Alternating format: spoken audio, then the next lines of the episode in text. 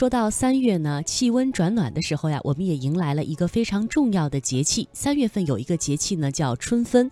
可是说到春分，在生活当中，我们经常把它和另外一个节气，就是立春弄混。那今天呢，我们就来和您说一说立春和春分的区别。嗯，二十四节气反映四季变化。我国古代习惯以立春、立夏、立秋、立冬表示四季的开始。春分、夏至、秋分、冬至则处于各季的中间。立春是二十四节气中的第一个节气。立春是从天文上来划分的，而在自然界，在人们的心目中，春意味着春和日丽、鸟语花香，春也意味着万物生长、农家播种。春，呃，立是开始的意思。自秦代以来，中国就一直以立春作为孟春时节的开始。立春是从天文上来划分的，所以到了节气立春呢，我们就可以说进入春天了。再来说说这春分，春分呢是春天春季这九十天当中的一个中分点，二十四节气之一。每年呢公历大约为三月二十日左右，这个时候的太阳位于黄金的零度，也就是春分点。春分这一天，太阳直射地球赤道，南北半球的季节相反，北半球是春分，那对于南半球来说呢，就是秋分。春分之后，北极附近开始极昼范围渐大，南极附近的极昼结束，极夜开始，这个范围也是在逐渐变大的。立春主要是天文春季的开始，而春分则是表示太阳运动的一个规律而已。在立春的期间呢，气温、日照、降雨开始趋于上升增多，而这一切对于全国大多数地方来说呢，仅仅是春天的前奏。立春它的含义是开始进入春天，阳和起蛰，品物及春皆春。过了立春，万物复苏，生机勃勃，一年四季从此开始了。春分这一天呢，阳光几乎是直射赤道的，所以全球绝大部分的地区昼夜几乎是相等的。而在北极点，也就是北纬九十度和南极点南纬九十度附近呢，是可以观测到太阳整日在地平线上转圈的一种特殊的现象。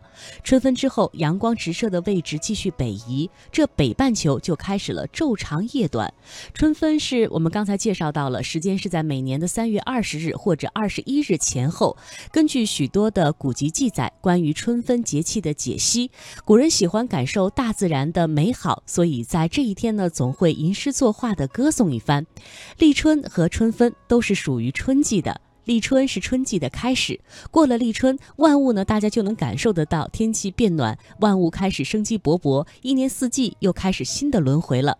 春分是春季九十天。九十天中的中分，所以呢，我国大部分的地区越冬作物进入了春季生长的阶段。嗯，那么春分都有哪些习俗呢？我们也来一起了解一下。过两天大家可以尝试去做一下。在每年的春分那一天呢，世界各地都会有数以千万计的人在做树蛋的试验。这个树蛋在民间也有另外一个称谓，叫做立蛋，就是把鸡蛋立起来。这个被称之为中国习俗的玩意儿，何以成为世界游戏呢？目前尚难以考证，不过它的玩法简单易行，而且富有趣味。选择一个光滑匀称、刚生下四五天的新鲜鸡蛋，轻手轻脚地在桌子上把它竖起来。显然，失败者会比较多一些，但是成功者也不少。春分成为了竖蛋游戏的最佳时光，故有“春分到，蛋儿俏”的说法。竖立起来的蛋儿好不风光啊！再来说说下一个习俗，叫吃春菜。在昔日四邑的开平仓平镇的谢姓家族呢，有一个不成节的习俗，叫做春分吃春菜。春菜是一种野的苋菜，乡人呢把它称之为是春碧蒿。逢春分那一天，全村人都去采摘春菜，在田野当中搜寻。那个时候都是嫩绿的，呃，细细的一颗，约有巴掌那样的长短。采回来的春菜呢，一般与家里的鱼片进行滚汤，名曰叫春汤。有一句顺口溜是这么说的：“春汤灌肠，洗涤肝肠，阖家老少平安健康。”一年自春，大家祈求的还是家宅安宁、身壮力健。嗯，春分还有个习俗是送春牛。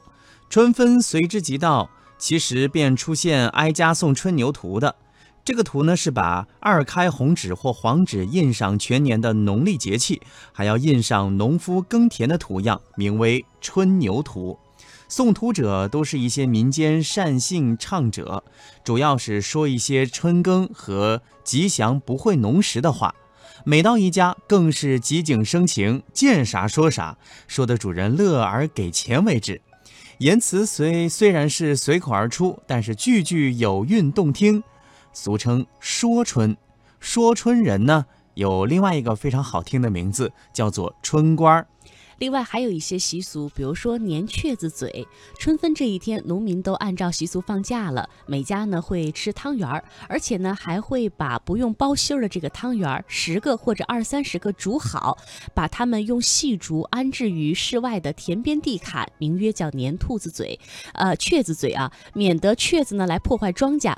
另外呢，春分时节还是孩子们放风筝的好时候，尤其是在春分的当天，甚至大人们也会参与其中。风筝的的类别也是相当多的，什么王字形的风筝，还有雷公虫风筝等等。呃，月儿光风筝名字非常多，大的有两米高，小的有两三尺。市场上有卖风筝的，多比较小，非常适合孩子们玩耍。大部分的家庭呢会自己去糊个风筝，而且那一天还会比赛说看谁家的风筝飞得高。春分啊，还有一些习俗，比方说春季，二月春分开始扫墓祭祖，这个习俗叫做春祭。扫墓前，先要在祠堂举行隆重的祭祖仪式，杀猪宰羊，请鼓手吹奏，由礼生念祭文，待隐行三献礼。春分扫墓开始时呢，首先扫墓。打扫扫祭开基祖和元祖的坟墓，全族和全村要出动，规模很大，队伍往往达到几百甚至上千人。开基祖和元祖墓扫完之后，然后分房祭扫各房的祖先坟墓，最后各家扫祭家庭私墓。大部分的客家地区春季祭祖扫墓都会从春分或者更早一些的时候开始。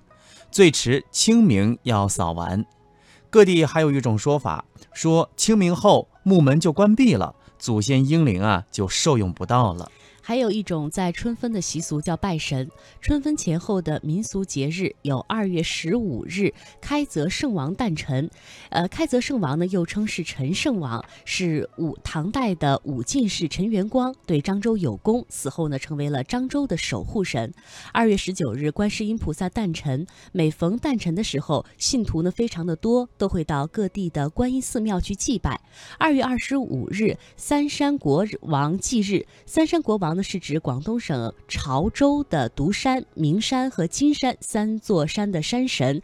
早年呢是由潮州客家移民，他们把它当做守护神，因此呢信徒多是以客家人为主的。呃，清代的宋婉有这样的一首诗，叫《春日田家》：野田黄雀自为群，山叟相过话旧闻。夜半泛牛忽复起。明朝种树是春分。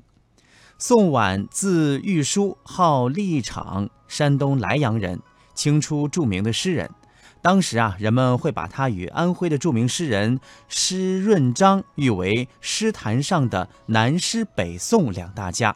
所以在他的这首诗当中呢，我们也能够感受得到，呃，他是写在春分时分的，对这个节气的一些感受，我们在这首诗当中呢，都可以略微的去感知一下。